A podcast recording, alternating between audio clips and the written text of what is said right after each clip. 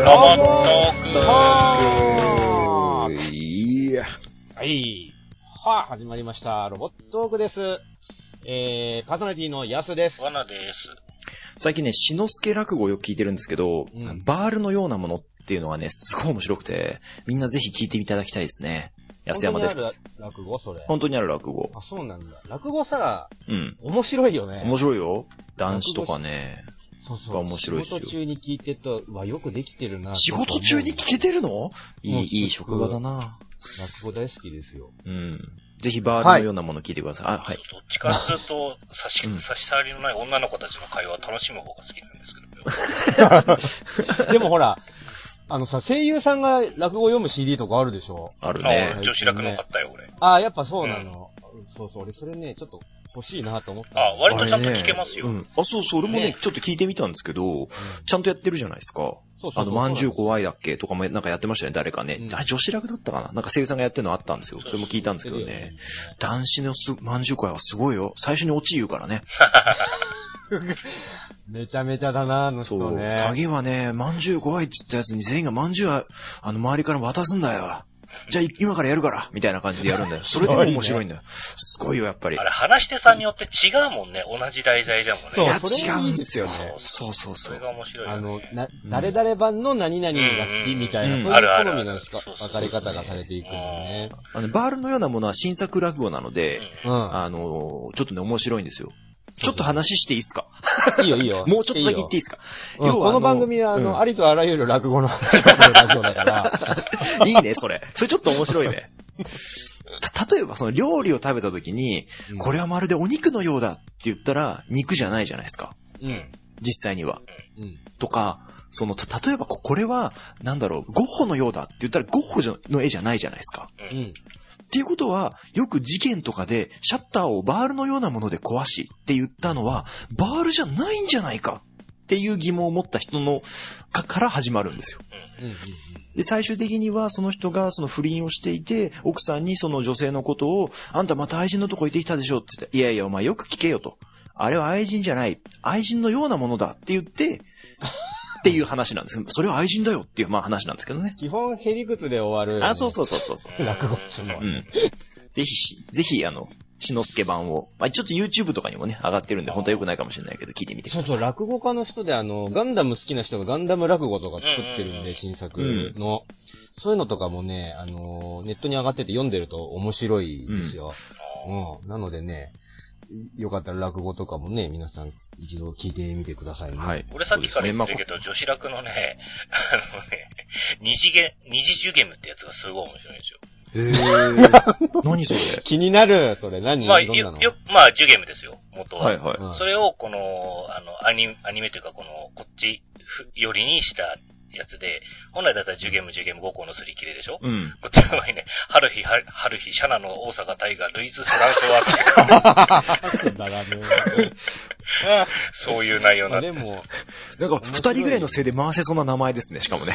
で、これ全部あの、久米田先生があの、脚本っていうか、お話書いてるやつなんでっ、だったら面白いよ。面白いんですよ。うん。これはね、また CD とか出てますから、いいですね。うん。まあ、こういう力のアプローチでも面白いですよっていうことそうですねはい。ね、いろいろ、あの、もっと、バリエーションが増えていくし、ね、その、言う人によってもまた内容変わってって面白い、面白さが変わってくるし、いいですよね。そうですね。ロボット落語ってないのかねロボット落語何？ロボットが言うの？んロボットが言っても、うん、言ってもいいし、ロボットを題材にした。そうと、ロボットを題材にして。ガンダム以ロボットが言ってもいいっつって、ロシュールすぎない？ロボット落語してたらなんさ。か直球表題ロボットアニメみたいになっちゃうね。まあ、今回ね、あの、お題がオレンジってことなんで、まあ、ビンゴはね、やっぱね、焦点のオレンジのメンバー二人しかいないんでね、どっちかですね。ああ、コン、えっ、と、誰だ？えっ、と、コンペイさん？かうん、元祖はコンペイさんですね。元祖コンペイ師匠ですね。今は太平ですね。大変ですね。あ、そっかはい。この間24時間のやつで、あれですね、ココンペイさんがちょっと復帰してて、ちょっと嬉しかったですね。あ、そうなの？うん。帰りのカバンの中にはまだ若干の余裕がございます。そうそうそう。懐かしいチャラー。ですよ懐かしいね、商店ね。懐かしい。うん。で聞いても笑ってしまう。うんいいですよね。はい。なん、もうこう、はい くだらねえ話5分しちゃったよさす。がに怒られるんでそろそろロボットの話するよ。そうですね。コンペイはロボットだったって話でしたっけ？マジ？あ、違いましたっけ？卓球とかするんでしょ？そうそうそうそうそう。あの番組は変な番組だよね。落語家が卓球すんだよ。面白いよな。はい。じゃあ、本題に戻りましょう。ね。えー本当はこの番組はありとあらゆるロボット作品を、えー、ロボット好きの皆様のために、えー好き勝手に喋り倒す、えー、毒にも薬にもならないリスナー参加型の番組ですね。今順番ちょっと間違ってたな。まあいい、いい。40回を3回分ぐらいやってるけどね、もうね。うん。えーとですね、えー前回から始まった第40回、えー赤といえばシャアのコーナーで、えーこのコーナーは〇〇といえばというお題で、えー連想するロボットを皆さんに送っていただいて、えー紹介していくコーナーです。えー今回のお題は、えー色シリーズ、オレンジ色の機体といえばというお題で、えーお便りをいただきましたね。えーと、今回が2回目ですね。はい。はい。えー、じゃあ早速お便りの方読んでいきましょうか。今回も3通ずつでいい？そうですね。えー、まず1通目、ズコットサマーズさんからいただいています。ありがとうございます。えー、パーソナリティの皆様いつも配信ありがとうございます。いえいえ、とんでもないです。えー、ズコットサマーズです。個人的には、あー番組とはあーポリス2くらいしか関係ないのですが、えー、バンプのオープニングともども、あの結界戦線があ毎週楽しみで仕方ない 今日あれ、最終回どうなってんの？あ、そうだね。いつになったら放送されるの？最終回。あのーちなみにですね、今回あの、いろいろあの、これが楽しみですとかですね、こういうのが今旬ですよね、みたいな話題が出てきますけれども、あの、うんまあ、ワンクール前だと思ってください。そうだね、時期的にかなり。今もう、秋に、秋になりかけてるので、はい もう終わりですからね、それはね。はい。えー、今回はオレンジ色のロボットということですが、あ個人的に前回の色シリ色シリーズから引き続きのネタになりますが、ここで行かねば紹介のチャンスがなくなるかもと思いますんで、えー、行っちゃいます。それは、電脳戦記バーチャロンより、えー、HBV10 ドルカスです。特徴はずんぐりむっくりしたフォルムと左手のハンマー、あメーカー公式、えー、副読本、えー、スキマスティック。本当なのかなこれ。へね、えーによれば、あーあまりの高コスト機になって、えー少数生産にとどまってしまったライデンの、えー量産機的スタンスで開発されたものの、バランスの取れた並走と重装甲ながらも低重心な体型のため、小回りの利く運用が可能と、見た目に反して高評価の機体でした。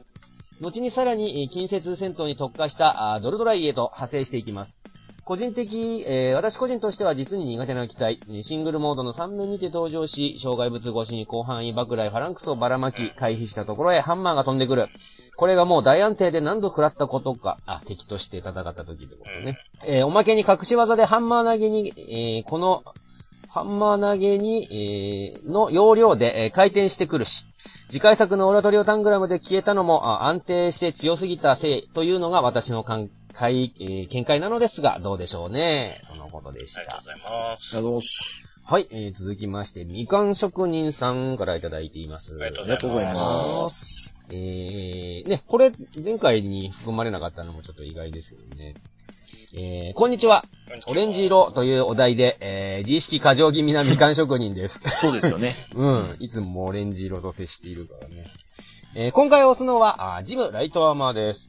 オレンジのような目立つ色は戦場には向いていませんね。えーそもそもこのモビルスーツは運動性を増すために軽量化に努めているはずです。えー盾を捨てアーマーを削り、えー頭部バルカンまでなくして軽くしているのに、えー塗料の重さは気にしないのでしょうか。えー東海道線や山手線ですら塗装を剥がされているのに。そうなの？そういう理由なの？あれ。えーしかも遠目からでもバレます。普通のジムじゃないって。そうだよね。オレンジって一番遠くまで届く色だからね。夕焼けの色って。へー。うん。えーライトアンマーですよ、紙装甲ですよ、というアピールをしてまで、なぜオレンジだったのか。私は思うのです。オレンジの持つ心理効果を狙った、あえての配色なのだと。オレンジの効果、それは、あポジティブ、陽気。まあね。一撃離脱戦法に必要なのは勢い、そしてノリです。このオレンジ機体を見たパイロットは前向きになり、大丈夫大丈夫弾なんか当たらないって、100%お物は消毒ださあ、ケツまくって逃げるわよと、さながらペンギン帝国のようなノリの軽さで、えー戦果を上げたに違いありません。とのことでした。はい、ありがとうございます。スカルハートさんからいただいています。ありがとうございます。はい、ありがとうございます。えーお三方こんばんは。こんばんは。えー最近は忙しかった仕事も落ち着き、えー、ボークスのテスタロッサを作りつつ、アベンジャーズの公開を待ちわびる毎日です。はい。もう結構経った。はい。俺かなり前に見たもん、アベンジャーズ。えー、さて今回のお題、オレンジ色の機体ということですが、5スターストーリーズより、後定期 V サイレン、プロミネンスを上げさせてもらいます。登場シーンは少ないものの、クワガタを思わせる頭部の飾りや、巨大な幅広な剣、えー、鮮やかなオレンジ色の機体に、肩には炎のグラデーションのマーキングと、非常に派手でかっこいい機体です。肩のグラデーションを必死こいてマスキングして塗った思い出深い機体でもあるので、ぜひこの機体を上げさせてください、とのことでした。ありがとうございます。はい、ありがとうございました。三者三様、皆さん素敵なね、オレンジ色の機体を上げていただきましたけども。ね、まずは一つ目、ズコットサマーズさんから、えっ、ー、と、ドルカスですね。はい、僕の愛機です。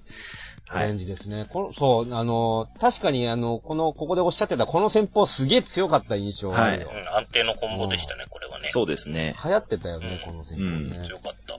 ハンマーもあの、ジャンプして投げた方がちょっとね、より安定するかもしれないですね。そうそうそう、そうだった、そうだった。ステージ中を巡回しますからね、あいつね。そう、難しいことしないで、あの高ダメージ、高いダメージ叩き出せる技だったんで、はい、割と嫌がられてましたね、当時もね、そうですねゲスミアドルカスは。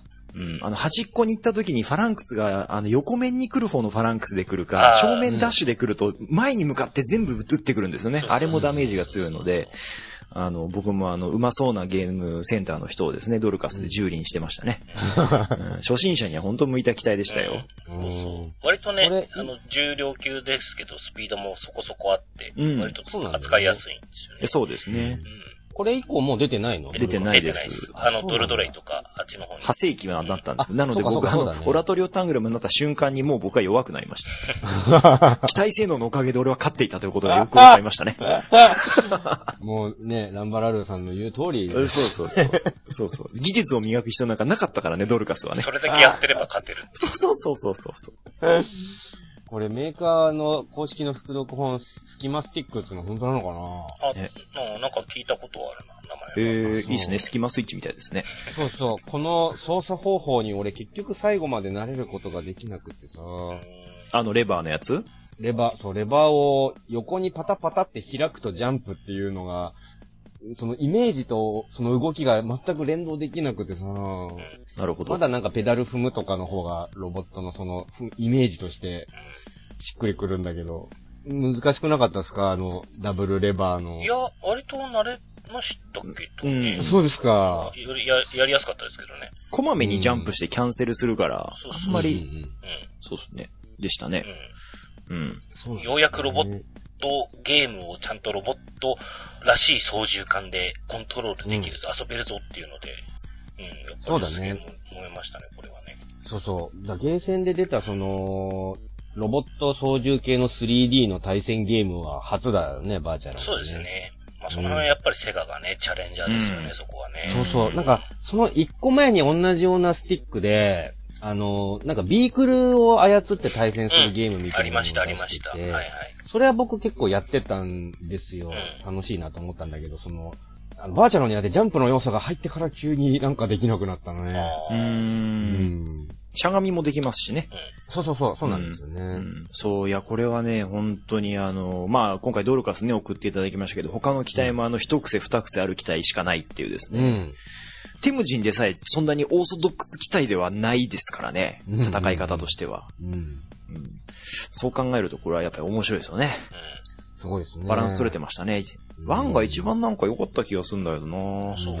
まあでも一番対戦盛り上がってたのは全国的にはオラタンですね。オラトルそうですね、オラタンはね。うん。バージョンも5.66まで行きましたからね。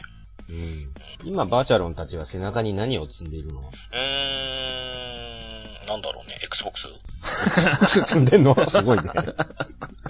今ほら、パカって開く本体ないからね。そうなんだよね。ね昔はあの、うん、あの、サターンとかね、プレイステーションとかありましたけども、ドリキャスとかね、ありましたけども。これでもあれですね、あ、あの頃プレステ持ってるやつが勝利だったのにさ、うん、バーチャロンが出たからさ、サターンの勝利みたいな雰囲気になりましたよね。なった、そうですね。サターン持ってるやつの家に遊びに行って、みんなでバーチャロンやるみたいな、学校帰りに。うん、むしろ貴重、貴重っていうか、うわ、家でもできるんだってちょっとびっくりしたよね。そうですね。これと、バーチャー。うん。バーチャが全くゲーセンと同じクオリティで移植されてたのには本当びっくりしましたよ。ううん。まあ、しかもね、そんな中でもセガサターンじゃなくて、あの、ビクターの V サターンを持ってる人とかはもっとこう貴重でですね、いいと思いますよ。はい。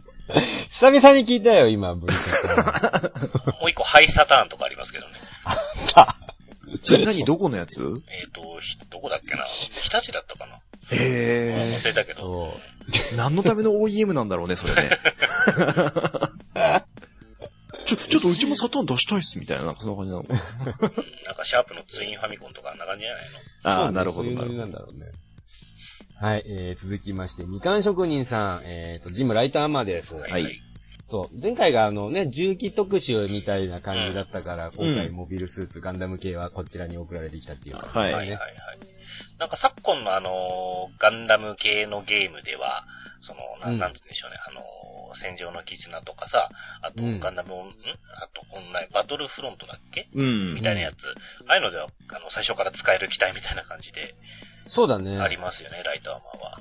格闘戦とか好きな人はジムライターアーマー選ぶみうたいなノリだよん、ね。そうそうそう。うんなんつうか、もともと紙装甲のジムをさらに薄くしましたみたいな感じで、その分、一撃離脱でうん格闘戦頑張ってね、みたいなノリの機そうね体ですよ。ね。だからもともと乗るのはこれじゅ、あの、ベテランパイロットが乗るように作られたやつなんですよね、これね、設定上は。そうそうそうそう。うん。あまり被弾をせず、こう、立ち回れる人用の、はい。うんっていう。そうだ、実際ゲームで、あの、バトオペとかで戦ってると確かに上手い人が操ると強くて、自分で使うと全然戦果残せないみたいな機体なんですよ。うん。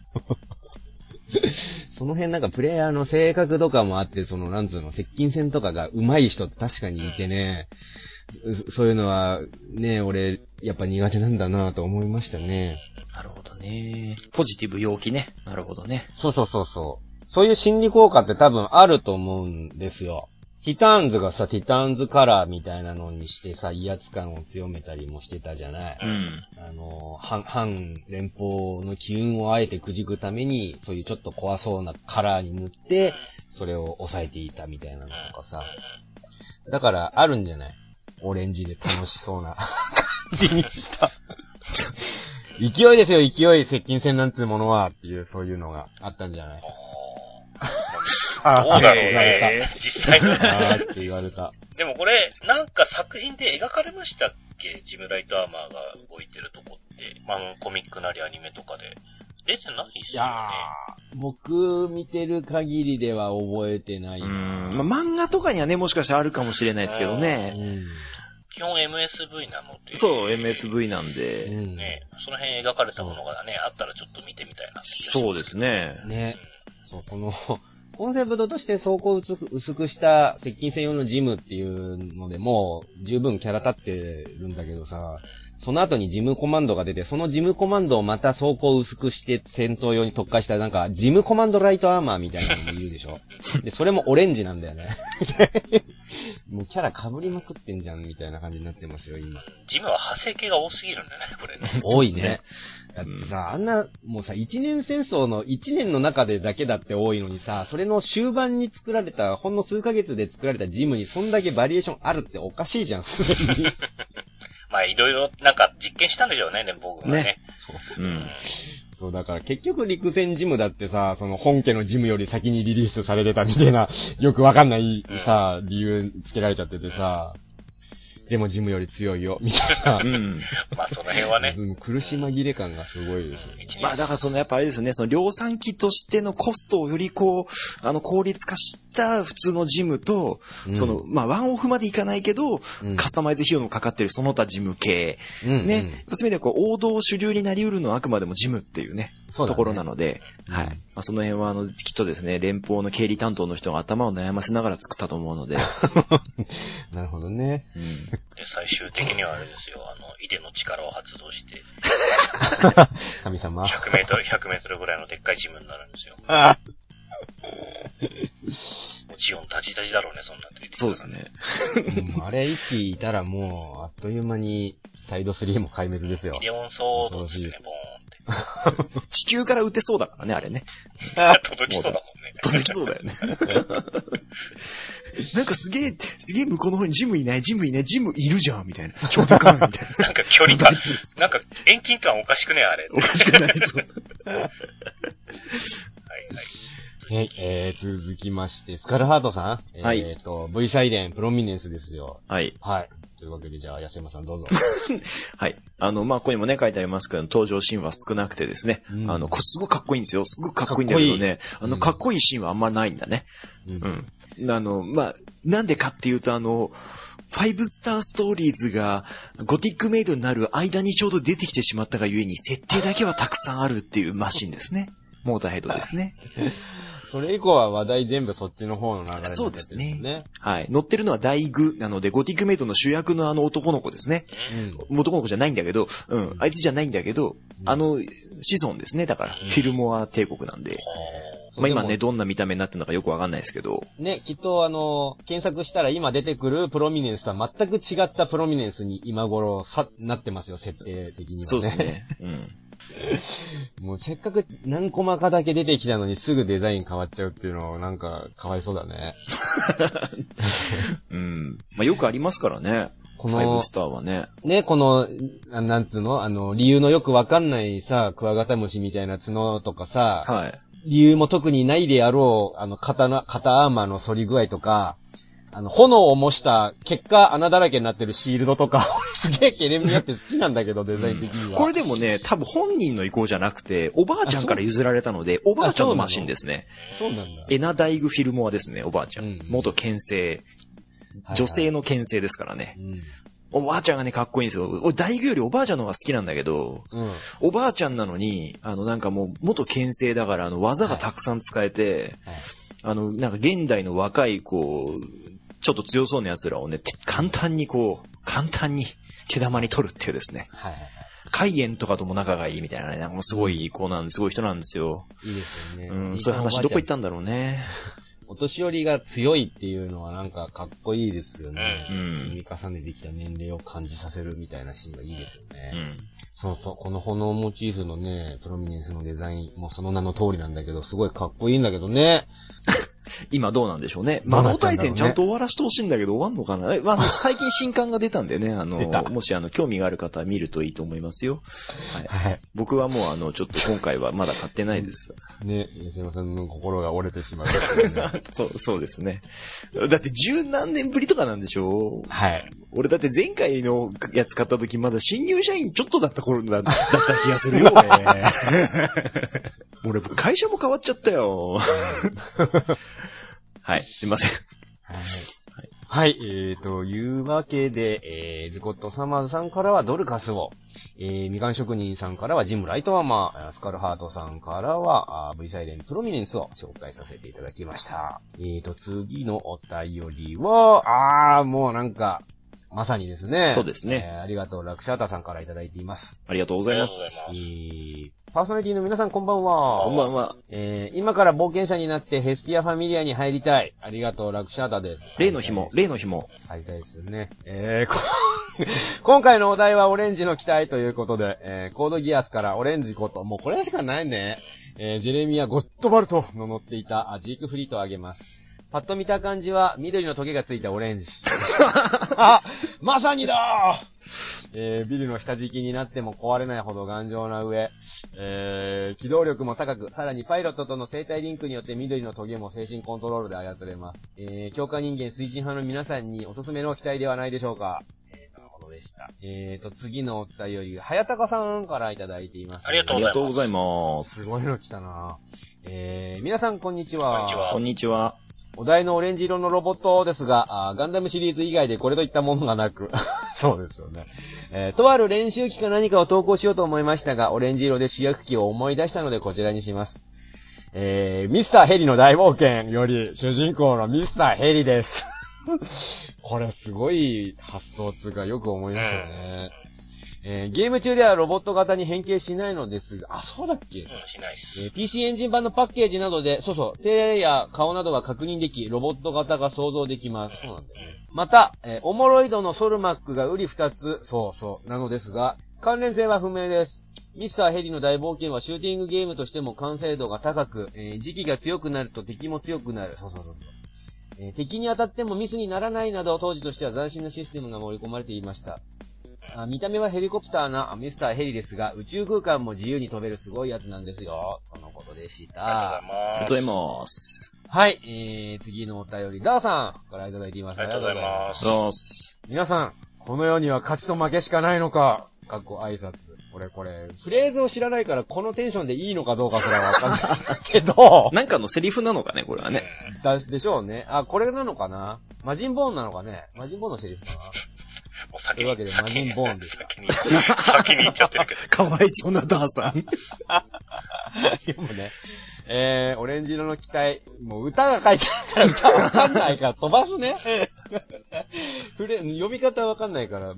えー、で、おなじみの、夕方の、雑。鎧を着て、ガチ殴りアーケードカードゲーム反則アニメ、マジンボーンのレオボーンを紹介します。そう、だからこれ、鎧だからロボットなのっていう問題もちょっとあるんですよ。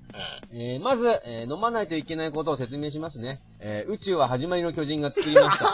何このロードスみたいな始まりそ。の巨人が、あ属性の巨人たちに力の一部を分けました。もうロ全部ロードストじゃんか、もう。死体からね、竜が生まれんだよね、確かね。そうだよ惑ね。星には、ボーンっていう現状を作りましたが、あー作りましたボーンの力を封じたのがボーンカードです。ボーンカードを使うことができるのはボーンによって選ばれた適合ボーン者のみでもううるせえな、これ。す。適合者はボーンファイターと呼ばれ、地球側の味方は5人います。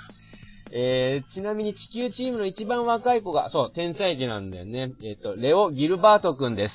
このレオ・ボーン、えーレオ・ギルバートくん、えー、飛び級で大学に入学するぐらい賢いはずなんですが、バトルになると一直線に突っ込んでいて、コテンパンにやられるのが日常で、その後仲間と特訓して再戦、勝利するという、まさに努力、友情、勝利のジャンプ3本柱を、えー地で行くキャラです。このボーンたちは、ホワイトボーン、アイアンボーン、レアメタルボーンと、あーピカピカ度が増すたびにパワーアップしていきます。セイントですね。そうそうそう、ノリ的にはね。うんえー物語が進むにつれて、大人の言うことを聞かない邪魔なお子ちゃまになっていくのですが、えー最後のあたりではほぼ存在が空気。あ、そうなんだ。バトルにちょこっと出てきて、数合わせのワンパン終了のかませ犬で、えーあまり見せ場がもらえない不遇ショタキャラです。そういうところがでも燃える人もいるんでしょ、きっと。はい、えー地球側の味方、味方ボーンファイターは厳重の頭がヘルメットタイプになっているのに対して、敵側のボーンファイターは厳重の頭が胸についているデザイン。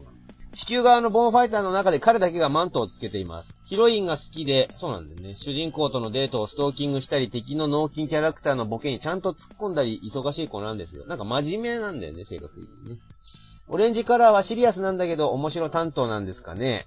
夕方ロボットアニメ枠は昨年から今年春あたりまではマジンボーンとガイストクラッシャーと、えーヒーローバンクがそれぞれ時期ずらしてやってましたけど、妖怪強すぎましたね。なんかどっちも悲しい終わり方してるタイトルだよね。えー今時は体張ってのバトルはやはり流行らないのでしょうかちょっと寂しいね。おっと、死ね老害っていう、えーレボルト様、CV、緑川光に殺されるとこだった。という、いつものノリのお便り でしたけども。はい。ありがとうございます。はい、ありがとうございました。そうね、マジンボーン。また渋いところをついてきてくれましたね。えっ、と、じゃあ1つ目からか、紹介していこうか。ヘスティアファミリーに入りたいラクシャータさんです。はい。ちちありがとう、ラクシャータさんね。別に、ラクシャータさんがエステマリアに入りたいわけじゃないからね。それ結構すごいことになっちゃうから、絵面的にね。うん。負けてないよ、はいそうそうね。はいはい。まあね、でもまあ、その名前の通りと言いますか。うん。まあ、これは来て欲しかったですね、やっぱね。うん。そうね。うん。あんだけオレンジうんオレンジですもんねお、オレンジでオレンジ来なかったら何がオレンジなんだよ ってなるところでしたよ。はいはい。このジェレミアの立ち位置もさ、作中で2点3点して、強敵として出てきたかと思いきや、なんかあっさり、ね、ギアスかけられてう、ん寝返ったりなんだり、しかもちょっとね、面白キャラとしていじられもしたり、しつつでも頼りになる味方みたいな立ち位置になって、結局最後はかっこいいまま終わるっていう。うんそうですね。ブレてんだけどかっこいいな、お前って感じだったよね。だってなんかあれですよね、終わった後、牧場かなんかやってるみたいな絵でしたもんオレンジ畑だよ。オレンジ畑か。オレンジを栽いや、好培してたよきになっちゃ。ったんだな。言われすぎたのかな、やっぱり。あんだけオレンジ。みかん職人さんなんじゃないだから。そうそう、だからみかん職人さん送ってくんじゃないかなって思ってたけど。まさにね、みかん職人さんになってましたよ、最後はね。まあ、機体はあれですね、コードギャスにおけるモビルアーマーみたいな感じ。そうですねね。うん。ね、しかも強かったですよね、うんね。ちょっとカラーリング的にはちょっとあの、アシマみたいな感じのね、そうですね。緑も入ってっていう感じで。うん。あれで、あれだっけあの敵の、あの、ロリキャラの子と戦うんだっけ？そうそうそうそう。そうだよね。で、結局なんか和解して一緒にみかん畑をうんね栽培してたね。仲睦まじくね、そうそうそう。農場経営なんかしちゃってたけど。そう、コードギアスなんか一キャラ一キャラになんかちゃんと根深いいろんな裏設定みたいなのがあってさ、まあね、確かにどのキャラも魅力的に描かれてはいましたしね。うん。でもこれ勝手に持ち出したんだよね、確かね。あ、そうそう、そうだそうだ、そうだよ。うん。うん。で、ガワインなんかこのと戦ったんだよね、これ。確か。このなんか、強化人一度負けてなんかその強化されちゃったっていう、そのなんかさ、ガンダムではちょっと悲しい位置づけになるところを、なんつうの、このテンションでうん。むしろかっこいいところまで持ってっちゃった人だよ。やっぱオレンジだからかな。オレンジだからじゃ陽気、明るいオレンジ。楽しいってなっちゃったよね。そこをなんかね、あのブルーグレーみたいな色にしちゃうとちょっとシューンってなってさ。お前は今日からブドウだみたいなこと言われたらちょっとまた変わってくるんだからね。じゃあグレープって呼ばれ始めねるのガン ダムみたいな感じのね。暗そうだ確かにね、それはね。しまったしね。はいはい。えー、じゃあ次、はやたかさん、ゲームから来ました。ミスターヘリー。これは渋いとこから来ましたね。まあ、アイレそうアイレムが出した、えー、発売した横スクロールのシューティングゲームで、これゲスゲームセンターが最初ですね。そうだね。それから、あの、PC エンジンに移植されて、うん。はい。割と知ってる人も割といるかなと思うんですけど、まあ、フォルムはなんつうんでしょうね、あの、ドクタースランプに出てくる、あの、せんべい博士が作ったマシンみたいな感じの、あー、なるほど、なるほどむく。くしたみたい等な。うん等身、三等身ぐらいのヘリコプターのロボットそうですね。。可愛いですよね、このデザインね。そうね。足がこう、前にこう、うんなんつうの、が、まあ、ガウォーク形態みたいな感じのね。あそうですねそうですねんそんな感じでこう、飛ん飛びながら弾を撃って、敵を倒していくって感じ。そうだね。あのー、ヤマトのアナライザーを横にして上にプロペラつけて白くなった感じ。あ、白じゃねオレンジか。オレンジね。うんあ、ま、まんまそんな感じですね。あんな感じだようん。ね。ゲーセンでもやったんだけど、むずくて、あ難しいっす、これは、割と。ね、なで、PC エンジンに移植されたんで、それを買ってやった覚えがある。うで、PC エンジンの、あのー移植がすごいよくできてたんだよねん。。そうですね。ヒューカートとしてだけど。面白かったですよ、これ。なんで足がついてるかっていうと、その、地形で地面に触れたら今までは爆発してたのが、足があることによって歩けるっていう、その地面も歩けるよっていうのとか、うん。なんかファンタジーゾーンみたいなね。そうそうそうそうそう。歩ける、その地面歩いてるときは武装が変わったりとか、うんそれによってあの、攻略法が変わったりとかするんだよね。うん。その辺も面白かったそう、な。いろんななんか面白いアイディアは詰め込んでましたね、このゲームはね。そうそうそう。ただあの、面白いんだけど、あの、主人公機がその、丸くてでかいから、あの、い余計いあーいよね当たり判定がね。あの、今のなんか酒弾幕シューティングはあの、実際の自分の機体があっても、当たり判定本当にドット1個ぐらいとか、うんそういうのですうん、真ん中って感じですからね。これはグラフィックまんまが全部当たり判定みたいな感じですからね、この頃のシューティン隅から。隅まで当たり判定があるからさ、しかも、ヘリだから遅いの。動きが。うん。そうですね、スピード感はそんなにはないですよね。ね。しかも、あの、この世界、パワー、あの、スピードアップっていう概念がないからさ、ずっとそのスピードでやっていくしかなくて、結果、自分が強くなるしかないんだけど、強くなると敵も強くなるシステムだから、ほどほどで様子を見ながら攻略していくみたいな感じしかないんだようんね。。でも俺これストーリー、当時のゲームにしてはストーリーなかったのかなこれ。なんか、悪者をやっつけに行くぐらいの大まかなストーリーしそうそうそう、か覚えてないそれぐらいだったようね。ん。なんかどっかの惑星からの SOS を探知して、そこ、そ、そこに乗り込んでいくミスターヘリ君でした、みたいな。うんそんぐらいのストーリー、一行で書けるぐらいのストーうん、リー。そうだよね。そうそうそううん。ミスターヘリ軍がどういう出自かっていうのは全然わかんない。全然なかったと思うよ な。かったよね。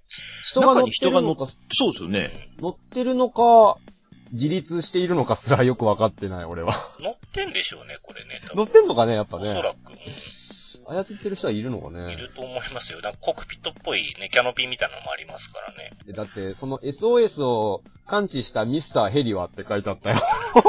ああ、そうか。え、でずっとヘリ乗ってる人なんじゃないですか、だから。ミスターヘだからリっていうミスターヘリニックネームなんじゃないあれはヘリってロボットで、中に乗ってるのがミスターヘリミス。ターヘリ。そうそうそうそうそう。今知ったよ。25年経って今知ったけども。どうですか、アイレムさん？合ってますかね？合ってんのかなそれ。なんかミス,、ねミスターベースボールみたいな、そんな感じの中でしょ。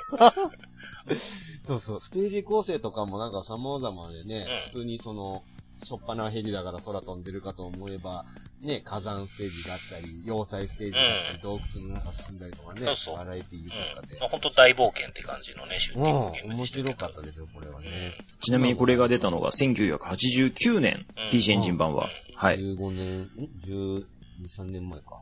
えっ、と、え？いや、20年以上経ってる。あ、違う違う、26 20、20。26年前ですね。そうだね。はい。ちなみにこの年、いつものやつ言っていいですか？いいよ。平成になりました。おー。1月昭和天の法要です。いまだに平成を昭和より短く感じているんだけど、そんなことはないんだよね。それでそんなことないですよ。まだ20何年しかやってないですからね。そうなんだよね。ちなみに1月1日に、ミスター・チルドレンっていうバンドが生まれました。なるほど。さすがミスターだね。なるほど。はい。でですね、あの、もうちょっといきますよ。あのーこのですね、年もっと大きなことがあるんですね。あのーベルリンの壁が崩壊します。あー、テレビで見ていたよ。はい。これで東ドイツと西ドイツが合併しましたので、シュナイダー君がドイツ代表になりました。今、はい今の子たちにさ、ドイツの真ん中に壁があって、東ドイツと西ドイツに分かれてたんだよなんつっても通じないんだろうね、きっとあね。そうですね。あの、しかもその言い方語弊があります。ドイツの真ん中に壁があったわけではないですからね。あ、そうなの？ベルリンにあっただけですからね。あの、ドイツが半分に分かれてたわけではないですからね。あの、なんか巨人が来るからか 壁作ろうみたいなノリじゃなかった違うの？あそんな感じです。それでいいです。でもそうですよ。だってソ連とかあった人知らないですからね、今、ちっちゃい子たちそうだねはね。今はロシアですけどね、ソビエロシアト連邦。ですか。ソビエト連邦。USSR ってやつだな。そうそうそうそう。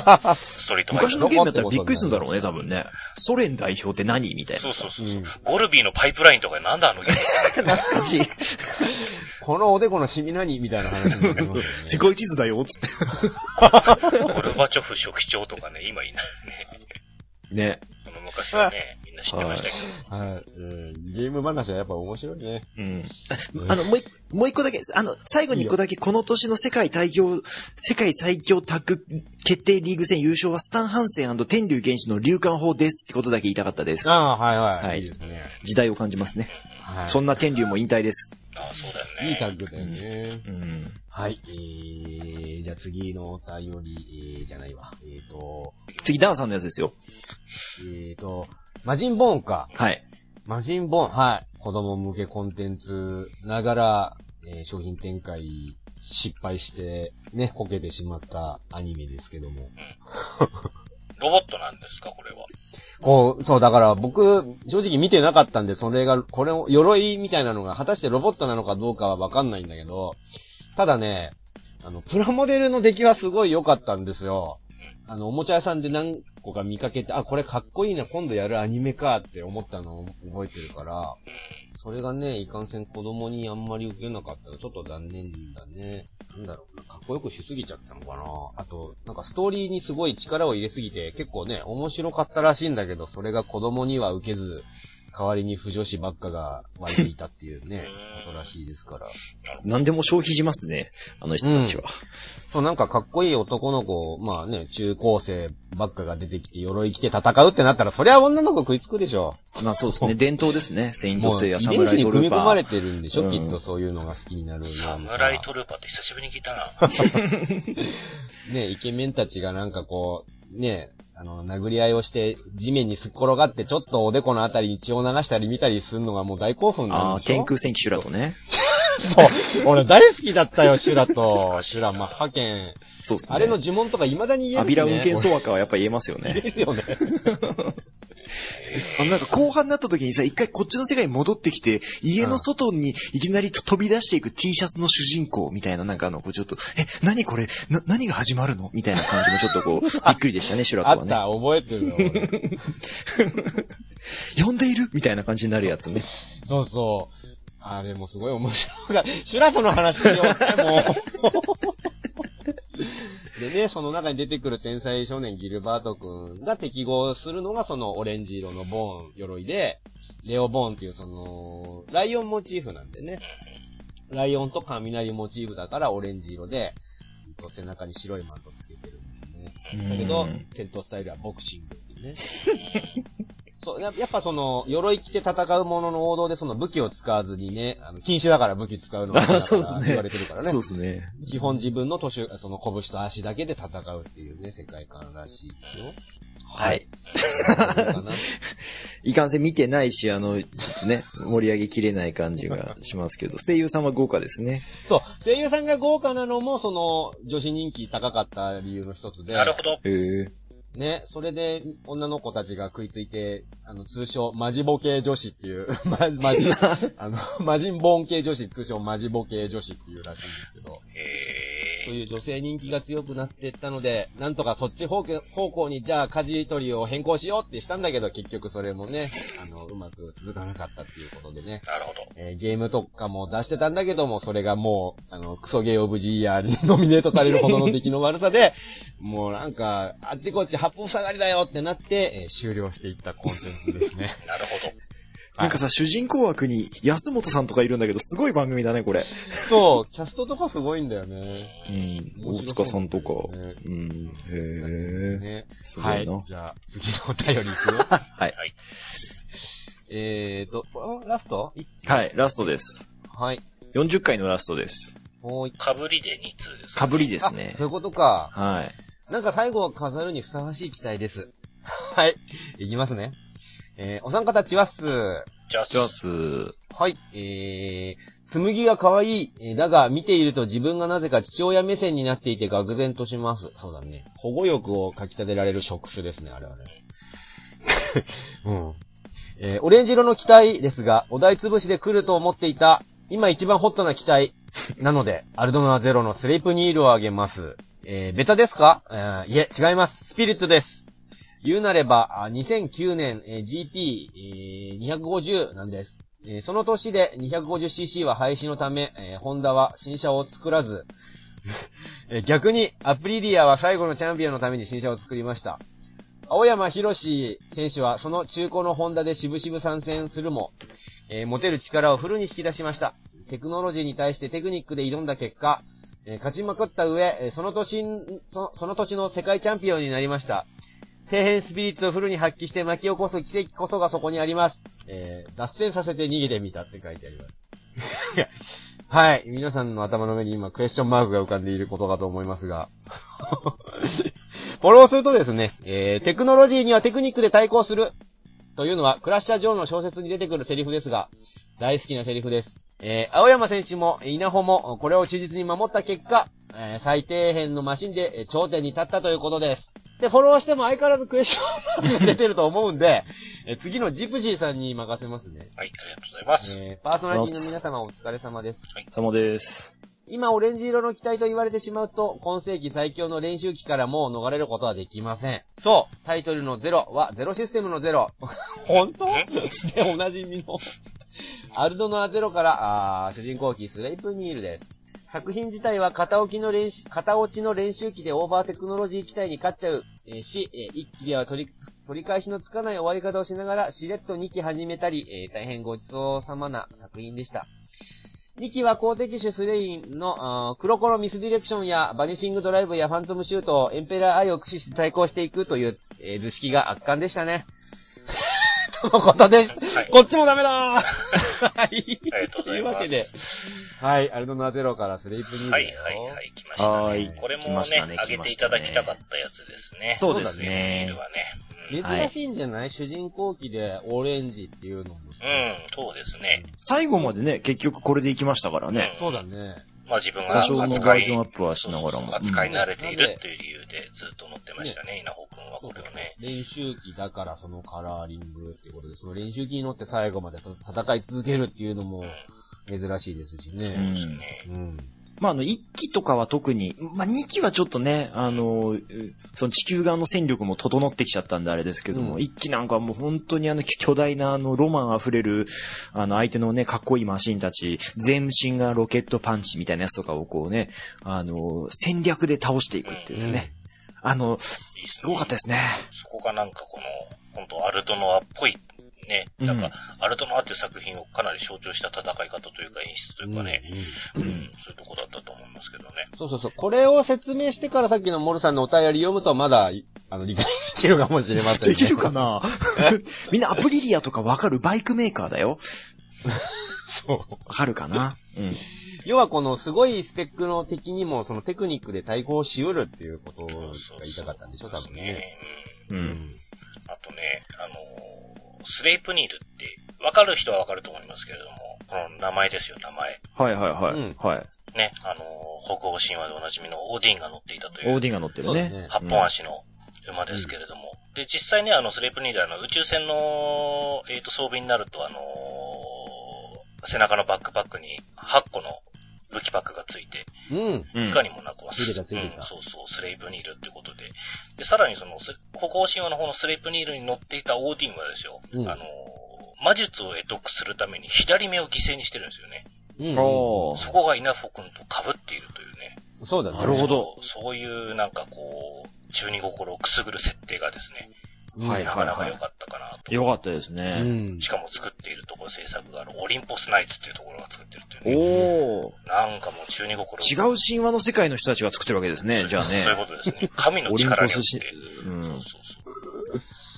ちょっとしたところでこういう設定が入ってくるのといいですよね。そうそうそう別に、うん説明するわけでもないんだけど。具体的な何かがね、あるわけじゃないけどね。うんそういうとこから引っ張ってきているっていうのはすごく面白いですよね、これはね。そういうのをやられるだけでさ、あの、我々中二の魂を持ったおじさんたちは食いついてしまうじゃない。そうそうそうそう。ね。子供受けはしないのかもしれないけど、こういう設定とか名前とか付けられるといいですよね。うん。うん。いや、でも、なんだろうね、2期はもったいなかったか、まあ別に面白くなかったわけじゃないんだけどう、ん。なんかもったいなかった気がするんだよな、うん。もっと面白くなった気がするんだよな、うん。うんちょっと2期は稲穂がちょっとね、うんあまりにチートというかね、うん。うん。ハッキングとかしまくるしさ、そうね、その、左目を犠牲にして得た、えっ、と、うんアナリティカルエンジンか。ううんん。あの、脳の一部と直結させてっていうやつね。う。うんん。あれのおかげでだいぶ、ほんとチートしてましたけれども。そうですね。これを言ってからジプシーさんのお便り読むと、だいぶわかりやすそう そうですね。まあまあそうですね、確かにね。こっちい。は、ね、エンペラー愛を駆使してね、対抗っていうね、うんつったりとかね。目の中にゼロシステムが入ってたってことですからね。そうそうそうで。も自爆はしなかったよな、あれな。確かに。死ぬほど痛いんですよね、きっとね。まあでもアルドノアはね、まあちょっとまだなかなか紹介してないですけど、あの敵のね、カタクラフトのね、の意が強くてかっこよくてね、本当に、ロマン溢れる、あれ作った人すげえロボットアニメ好きなんだろうな、あの星の人って思うよね。うんうんうん。そうです。超電磁ヨーヨーとか使うんだぜ、だって最後の方。かっこいいよ。かっこいいよね。武器にそういうね、玩具モチーフにした武器を使う人はね、ロマンがよくわかってる人だわかと思うよ。ってるよね。うん。うん。こんなの役に立つんですかとか言われても、かっこいいからいいんだろっつって。そう。そういうふうにお前こんなとこ見たって言われる多分。そう、だって絶対さ、ヨーヨーとかつけられたら絶対使いたくなっちゃうじゃん、そんな武器。しかも強かったからね、あのヨーヨーね。すごい。だって絶対に心の中で超電磁って言ってたと思う。あいつ。そういう文化が根付いていたの、火星には。ほんと火星とか木星とかみんななんかそういうのね、持ってっちゃったんだろうね、きっとね。ね力眼がしかなかったみたいなさ、そんな感じだよね。よかったよ、ボルテスじゃなくて。コマだったよ、多分そしたら。超電磁コマーって。そう、カタクラフトのデザインも割とかっこよくてさ、プラモデル出るのかな出てんのかなあ、そうなんだ。もう出てますね。スレイプニールのあのなんか、角張ったあの、あの棒みたいな足なんだけど、あれが逆にかっこよく見える。うんうん。うん。そう、いい、いいロボットアニメでしたよ。そうですね。うんそうですね。割と、なんか、あの、しっかりと綺麗な映像でしたよね、なんかね。そうですね。うん。うんまあ CG でしたけれどもね。うん。そうだね。すごい丁寧に描かれてましたね、これ。そうそう。あの、戦闘シーンがあまりにごちゃごちゃしてないというか、うん。ちゃんとわかる絵にもなってたし、そういう意味では。ううんん、すごくいいですよね。最終決戦なんかも、もうあっちこっちでこう爆風が上がってる絵とかね。わ、すげえ戦争やってるんだ感が、うん、出てましたね。どこぞのなんとかエイジみたいなやつとは違うなと思いましたね。ここに来ての、これさ、アルアルドノアゼロの女性人気はどうだったんだろああ、もうい、もしかしたらロボットアニメで嫌いな女性キャラ、割と上の方に来そうな感じしますけどね、おお姫様は。うん。うあれだよ、女性が見ててどうだったのかっていう。ああ、そういうことですか？女性の視聴者がってこと、そうそうそう。あ、でもね、割とあのーえっ、と、ツイッターとかでフォローさせていただいてる女性の方、アニメ好きの女性の方なんか割とこう、うん盛り上がってたりしましたね。あ、そうん。うん。う。うんうん。なんかあのー、稲穂くんじゃなくてスレインか。スレインか。うんスレイン人気は割と高かったですね。うんうん。えそうね、そういう部分で、なんか、着目している部分は微妙に違うかもしれないけど、同じ作品を男と女で、あのー好きって思えてるロボット、あ特にロボットうんアニメっていうのは貴重ですうんね。大事ですよ。ー。うん。そう、それで若干でもお話とかできるじゃん女の子とさ。何アルドナー々ゼロの話できるじゃん女の子とさう。ちらは、うんうんあの、メカの話したいけど、向こうはキャラの話でしょ。でも、わ、わか、一応話はできるじゃん。うまあまあね。まあねでもで、しかも、あのね、絶対数は少ないんだけど、あの、こういうキャラかっこいいロボットアニメを、あの、出していくことによって、ロボットの話もできる女の子がちょこっとずつ増えてきてはいるから、だから貴重、大事ですよ。こういう草のね、活動。そう、たまにだからあのロボットのあれがかっこいいですね、みたいなことを言ってる女の子とかたまにツイッター上で見かけるとすごい嬉しくなっちゃうよん。ね。ああ、なるほどね。うん。なんかメカの部分にこう、チクチクこう、いろいろね、語ってくれる女性の人は、なんか、好感持てますね、なんかね。そうそうそう。で、ね、あの、今、あの、女性モデラー、プラモデラーさん、ガンプラとか作ってる人もすげえ増えててさ、あの、ホームページとかでね、ね大越さんとかもね、そうですね第一人者ですけど。しかも、うまいの。え。み んな、そうそうそう。女の子作ってんのこれって思うような。いや、だからね、俺、、いつも思ってたし、前も言ったかもしれないけど、んお化粧があんだけうまいんだから、塗装が下手なわけないんだよ。あの、手、手元の、なんか細かい動きとか、なんか塗ったりとかは、絶対女の子の方が うまいよね、きそうだよっとね。多分ね、俺らアイシャドウなんか引けないよ。あんな目のところにあんなね、線とか。怖いもんだって、まず。あの、よく、あの、左右対称にできるなってまず思うの。うん。絶対片っぽ失敗しちゃいそうだしさ。うん。ね、マニキュアとかだって、あの、利き手じゃない方の手でか、もう片方塗ったりしないといけないわけでさ。そうですよ、そうですよ。よくね、はみ出ないであんなとこ塗れるなとか思うし、ネイルアートとかね、よくできるなと思すごいよね、あれね、色ア々とね。う。うんん。爪とかだってしっかり磨いてるわけじゃないですか。安い掛けもうまいはずですよ、そりゃ。なもう今、いや、すげえ腑に落ちちゃったよ。なるほどねって思っちゃったよ。自分の体か、そのプラモデルかって話だよねプラモデルですよ。ジオラマです、ジオラマ。要は、自分を磨くかプラモデルを磨くかの違いあ、だそうそうそうけですね。。そうですよ。うまくないけども。まあでも、アルドノアは、あの、そのロボットとかもそうです。その、まあ女性がその、どのキャラクター好きかもちょっと、まああれですけども、あの、おじさんたちもかっこいい、あの、うんねあれなので、大人がかっこいいアニメはね、やっぱいいアニメですよ。そう、それですよね。なんか、うん。まあね、その、メインの視聴者の意識を投影させるって意味で主人公を若くするみたいなのはしょうがないんだけども、なんつうか、あんま子供とかばっか出るとさ、大人、この世界の大人は何やってんだっていうその不甲斐ない感が出ちゃうんだようん。ね。そう、まず大人が頑張ってこその、そのね、あの、才能ある子供が割と戦えるみたいな感じの世界になってほしいねう。ん。あの世界一番の愛されキャラはね、全部おじさんですからね、クルーテオとかね、ザースボルマークとかね、待たれよっつってね。一番愛されてますから。そうそうそう。ね、かっこいいおっさんキャラがいるアニメはいいロボットアニメですよいいロボットアニメです。はい。というわけでこんなところですかね。はい。そうそう。今回オレンジ色のロボットといえばね、2回ですよ。そうですよ。難しかったですかね、やっぱね。僕らも正直あんま思いつかなかったってのもありますからね。はい。というわけで、あのー、あれですね。えービンゴねえっとそう、シャアといえば、じゃねえわ。赤といえば。シャーといえばなんだろうね。シシャャーといえば何かな。シャアといえば坊やだからさ。俺やっぱウイスキー飲んでる姿かな。坊やだからさ。赤、赤シャアのコーナーといえば、ビンゴ賞なわけですよ。えー、ね、我々パーソナリティが、あのーお題潰しとはまた別に心の中でね、密かに一個のロボットを、あのーこのお題だったらこれだなっていうのを思い描いているので、それを当ててくださいっていうコーナーなんですが、えー、じゃあ今度、今回、オレンジ色のロボットといえば、ね、我々がそれぞれ一個ずつ心の中で挙げていたのを発表していきましょうか。はい。はい。じゃあまず僕からですね。僕あの、応募してくれた人がね、すげえガンダムを攻めてきてくれてて、いちいち、あ、これ近いな、これでもよかったかもなって思ったんですけど、僕が思い描いたのはですね、オレンジ色のロボットといえば、これ、ロボットじゃねえじゃねえかみたいなこと言わないでね、一応モビルスーツだからさ、えー、初代ガンダム MSV よりアッグです。うん。ごめんね、なんか、ひねくれちゃったみたいに。いやいや、ドリル持ってるロマン機体ですよ。そうそう。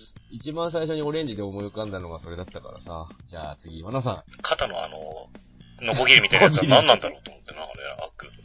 あれは、掘ったドリルを後ろにやるためのドリルだよああ、。そうなの。あ、掘った土を。あーモグラなんだね、じゃあね。そうそうそう。うんまあいいや、それは。はい。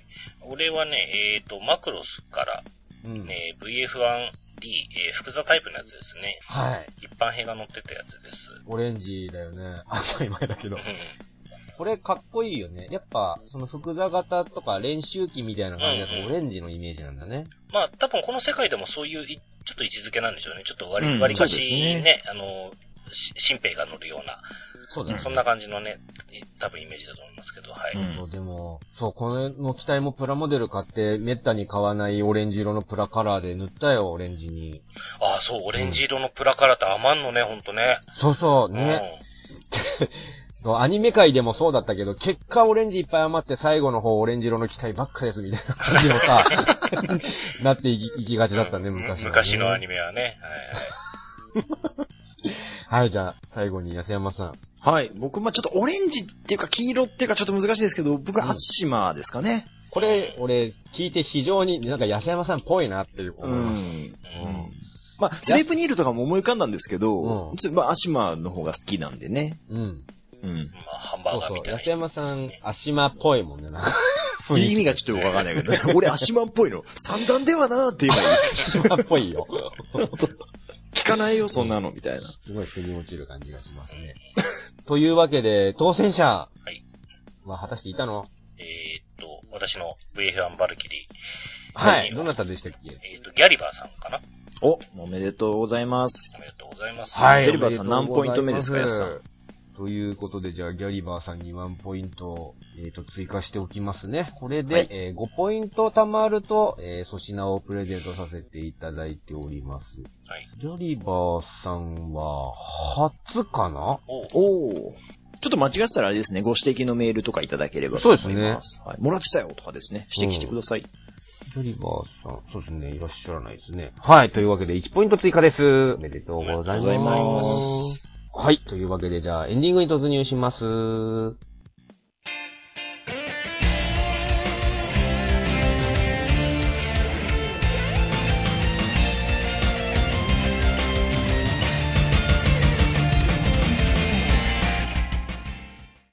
はい、というわけでエンディングです。